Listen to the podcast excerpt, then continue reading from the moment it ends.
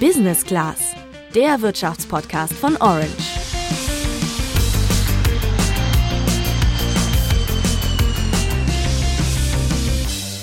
Russland ist ein freundliches europäisches Land.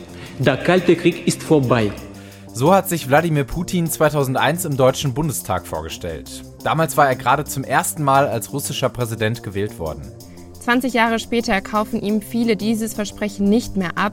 In den vergangenen Tagen wurde nämlich die Sorge immer größer, dass Russland das Nachbarland Ukraine angreift. Und selten haben wir Bundeskanzler Olaf Scholz so gehört wie nach seinem Treffen mit Putin diese Woche in Moskau.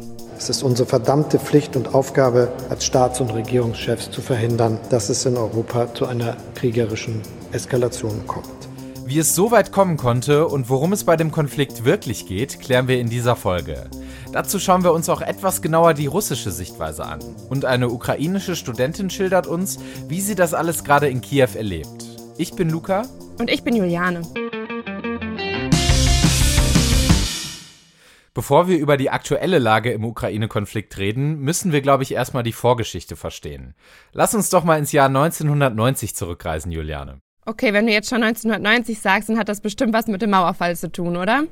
Yes, in dem Jahr hat nämlich der damalige deutsche Außenminister Hans-Dietrich Genscher nach einem Gespräch mit seinem US-amerikanischen Kollegen diesen Satz hier gesagt. Wir waren uns einig, dass äh, nicht die Absicht besteht, das NATO-Verteidigungsgebiet auszudehnen nach Osten. Das gilt übrigens nicht nur in Bezug auf die DDR, die wir da nicht einverleiben wollen, sondern das gilt ganz generell. Mit der NATO meinte er das Nordatlantische Verteidigungsbündnis, zu dem auch Deutschland gehört. Das wurde nach dem Zweiten Weltkrieg gegründet, damals aber noch ohne Deutschland. Die westlichen Siegermächte, also Großbritannien, Frankreich und die USA, wollten damit bei ihrer Selbstverteidigung besser zusammenarbeiten. Okay, aber was hat das jetzt mit Russland zu tun? Naja, Russland war ja auch eine Siegermacht des Zweiten Weltkriegs, ist aber kein Mitglied der NATO geworden. Im Gegenteil, die damalige Sowjetunion, zu der neben dem heutigen Russland auch Länder wie Estland, Lettland oder Litauen zählten, stellte sich gegen den Westen und bildete ihr eigenes Militärbündnis. Nach dem Mauerfall sollten Staaten wie Polen oder Tschechien quasi so eine Art Pufferzone zwischen Russland und den westlichen NATO-Mitgliedern bilden. Und Politiker wie Hans-Dietrich Genscher betonten, dass das erstmal so bleiben soll. Aber das hat ja nicht wirklich lange geklappt. Genau, halt noch nicht mal zehn Jahre. Stimmt, 1999 sind ja schon Polen, Tschechien und Ungarn der NATO beigetreten. So ist es. Und 2004 kamen dann noch Bulgarien, Estland, Lettland, Litauen, Rumänien, die Slowakei und Slowenien dazu. Also alles ehemalige Ostblockstaaten. Mittlerweile sind auch Albanien, Kroatien, Montenegro und Nordmazedonien NATO-Mitglieder. Ja, und das ist in Russland nicht gut angekommen, denn in den 90ern hatte sich der Großteil der ehemaligen sowjetischen Soldaten aus diesen Ländern zurückgezogen und damit dem Westen eigentlich das Signal gegeben, wenn ihr uns nicht zu nahe kommt, dann können wir vielleicht in Zukunft mehr zusammenarbeiten. Um die russische Sicht noch besser zu verstehen, musst du dir nur mal vorstellen, dass in Amerika was ähnliches passieren würde. Also wenn sich, sagen wir mal, Guatemala, Costa Rica oder Kolumbien so einem Militärbündnis unter Führung von Russland oder China anschließen wollen würden, dann würden das die USA, glaube ich, kaum akzeptieren. Übrigens hat die NATO in Osteuropa auch Raketen stationiert. Offiziell vor allem, um sich gegen den Iran verteidigen zu können. Aber das hält die russische Seite halt nur für einen Vorwand. Wie das alles in Russland wahrgenommen wird, hat uns André Ballin erklärt. Er arbeitet in Moskau als Korrespondent für das Handelsblatt und beschäftigt sich schon lange damit, wie Putin die Welt sieht. Der Kreml betrachtet die NATO als potenziellen Feind. Und natürlich ist Russland nicht daran interessiert, dass die NATO nun auch noch von Süden an seine Grenzen heranrückt. Darum hat er, Putin, den NATO-Beitritt der Ukraine zum Tabu erklärt, auch wenn der aktuell noch gar nicht auf der Tagesordnung steht. Die Ukraine betrachtet Putin eher als eigenes Einflussgebiet, maximal aber als Pufferzone. Und dann gibt's noch einen ganz anderen Grund. Eine von Russland unabhängige, starke und wirtschaftlich prosperierende Ukraine wäre auch innenpolitisch für ihn gefährlich, da sie als Gegenbeispiel zur Herrschaftsform in Russland dienen könnte. Putin hatte sich ja am Anfang seiner Amtszeit auch noch für ein neues europäisches Verteidigungsbündnis mit Russland als Mitgliedsstaat ausgesprochen. Da haben die USA aber nicht mitgespielt, wohl auch, weil sie ihren starken Einfluss in Europa nicht verlieren wollten. Klar, kann ich aus deren Sicht irgendwie auch verstehen. Spätestens seit Russland 2014 die Halbinsel Krim eingenommen hat, die vorher noch zur Ukraine gehörte, ist die Beziehung zwischen Putin und dem Westen ja auch wieder so weit abgekühlt, dass viele von einem neuen Kalten Krieg sprechen. Mit der Annexion der Krim hat Russland auch das sogenannte Budapester Memorandum aus dem Jahr 1994 verletzt. In dem Abkommen hatten Russland, die USA und Großbritannien garantiert, die Unabhängigkeit, Souveränität und bestehenden Grenzen der Ukraine zu achten. Aber bei dem Konflikt geht es ja nicht nur um die Krim, oder? Nee, genau. Im Osten der Ukraine kämpfen seit 2014 in den Gebieten Donetsk und Lugansk Separatisten, die von Russland unterstützt werden sollen, gegen ukrainische Truppen. Und in dem sogenannten Minsker Abkommen wurde eigentlich schon 2015 eine Waffenruhe vereinbart, aber die missachten bis heute praktisch alle Beteiligten. Außerdem wurde Russland in dem Abkommen nicht als Konfliktpartei bezeichnet, sodass Putin bis heute behaupten kann, dass der Krieg in Donetsk und Lugansk nur eine innere Angelegenheit der Ukraine ist. Das sieht die ukrainische Seite natürlich anders. An dem Minsker Abkommen stört sie auch, dass die Ukraine die selbsternannten Volksrepubliken Donetsk und Lugansk erst dann wiederbekommen soll, wenn sie dort freie Wahlen organisiert hat. Stattdessen fordert sie, dass sie die Gebiete erst zurückbekommt und dann Wahlen organisiert. Was Putin mit Donetsk und Lugansk vorhat, schätzt unser Moskau-Korrespondent André so ein. Die russische Seite will das Recht der Separatistenrepubliken auf Eigenständigkeit fixieren. Am besten so, dass die Ukraine weiterhin für die Finanzierung zuständig ist, also die Renten zahlt und die zerstörte Infrastruktur instand setzt, während Donetsk und Luhansk dann selbst entscheiden, mit wem sie Handels- und Verteidigungsbündnisse eingehen. Gewissermaßen als trojanisches Pferd innerhalb der Ukraine – die damit nicht der NATO beitreten kann. Die Ukraine ist daran natürlich gar nicht interessiert. Die Führung in Kiew hat sich klar dem Kurs Richtung Westen verschrieben und will die nationale Einheit wiederherstellen. Eigentlich hatte die ukrainische Regierung diesen Kurs ja schon vor fast zehn Jahren in einem Abkommen mit der EU festgehalten. Unter dem Druck von Russland ließ der damalige ukrainische Präsident Janukowitsch aber das Abkommen quasi im letzten Moment platzen. Daraufhin gab es wochenlang Proteste auf dem Maidan, das ist der zentrale Platz in Kiew. Die wurden dann von der ukrainischen Polizei mit der Hilfe von prorussischen Demonstranten gewaltsam niedergeschlagen.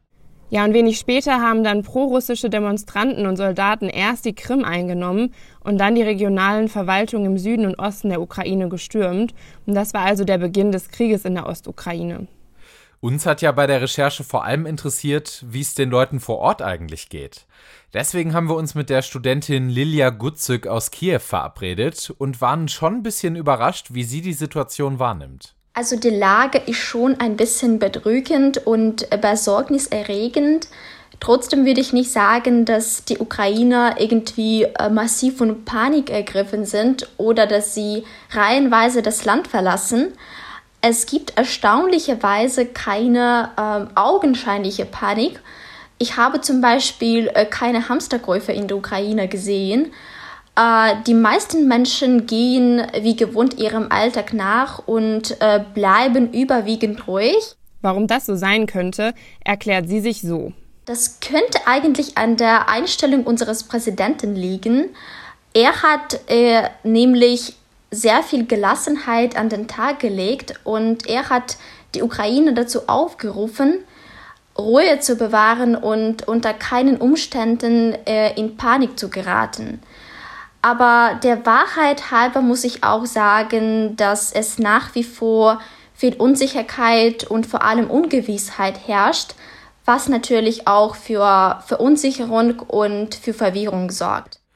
Lilia hat uns auch erzählt, dass sie glaubt, dass Putin längst in die Ukraine einmarschiert wäre, wenn er es denn wirklich wollte. So gelassen wie sie sind in ihrer Familie aber nicht alle, auch wenn der Krieg nach sieben Jahren schon fast normal geworden ist. Ich denke schon, dass die Menschen in der Ostukraine diese Spannungen ein bisschen sorgenvoller erleben, aber selbst sie haben sich schon an diesen Zustand gewöhnt. Also meine Schwester wohnt in Kharkiv und Kharkiv ist die zweitgrößte Stadt in der Ukraine. Und diese Stadt ist ja auch sehr nah an der russischen Grenze. Und sie ist natürlich äh, sehr beunruhigt und hat sogar mit dem Gedanken gespielt, die Stadt für zwei oder so Wochen zu verlassen. Äh, mittlerweile hat sie sich auch äh, beruhigt und hat sich dagegen entschieden. Das liegt für Lilia vor allem daran, dass Leute wie ihre Schwester in der Ostukraine schon ein Haus gebaut und eine Familie gegründet haben. Und deswegen können oder wollen viele einfach nicht von heute auf morgen ihre Heimat verlassen. Und dann sagt Lilia, dass sie kaum Angst vor einem Einmarsch der Russen in die Ukraine hat. Was Putin mit all diesen äh, Truppenaufmärschen bezweckt, ist Aufmerksamkeit zu erzeugen und auch ein paar äh, Zugeständnisse seitens der ukrainischen Regierung zu erzwingen. Ähm, Russland möchte außerdem als äh, Großmacht angesehen werden, äh, was es aus meiner Sicht eigentlich nicht ist. Also Russland ist nach wie vor ähm, eine äh, militärische Großmacht, aber ich würde Russland nie äh, als wirtschaftliche Großmacht betrachten. Da hat sie recht. Gemessen an der Wirtschaftsleistung ist Russland nur ein bisschen stärker als Spanien. Dabei hat Russland mehr als dreimal so viele Einwohner. Dazu kommt, Putin hat sein Volk seit seiner ersten Wahl als Präsident vor über 20 Jahren nicht wirklich wohlhabender gemacht. Das Pro-Kopf-Einkommen in Russland, gemessen in US-Dollar, liegt aktuell niedriger als 2008, dem Jahr der Weltwirtschaftskrise. Und zuletzt waren es etwas mehr als 10.000 Dollar pro Jahr. Zum Vergleich, in Deutschland ist es fast fünfmal so hoch.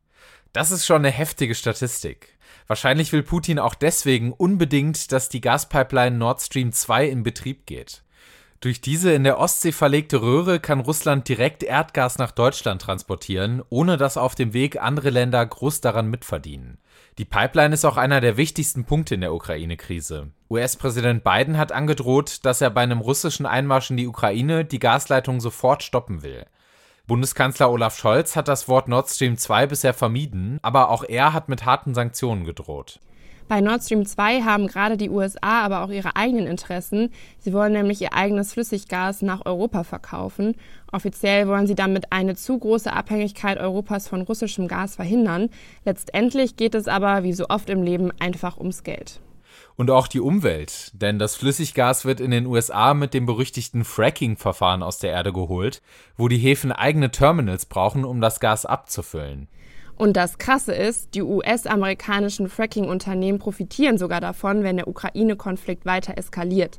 Bei einem Stopp von Nord Stream 2 wäre Europa auf ihre Lieferungen angewiesen. Wie lukrativ der Konflikt für die Konzerne ist, ließ sich zuletzt an der Börse beobachten.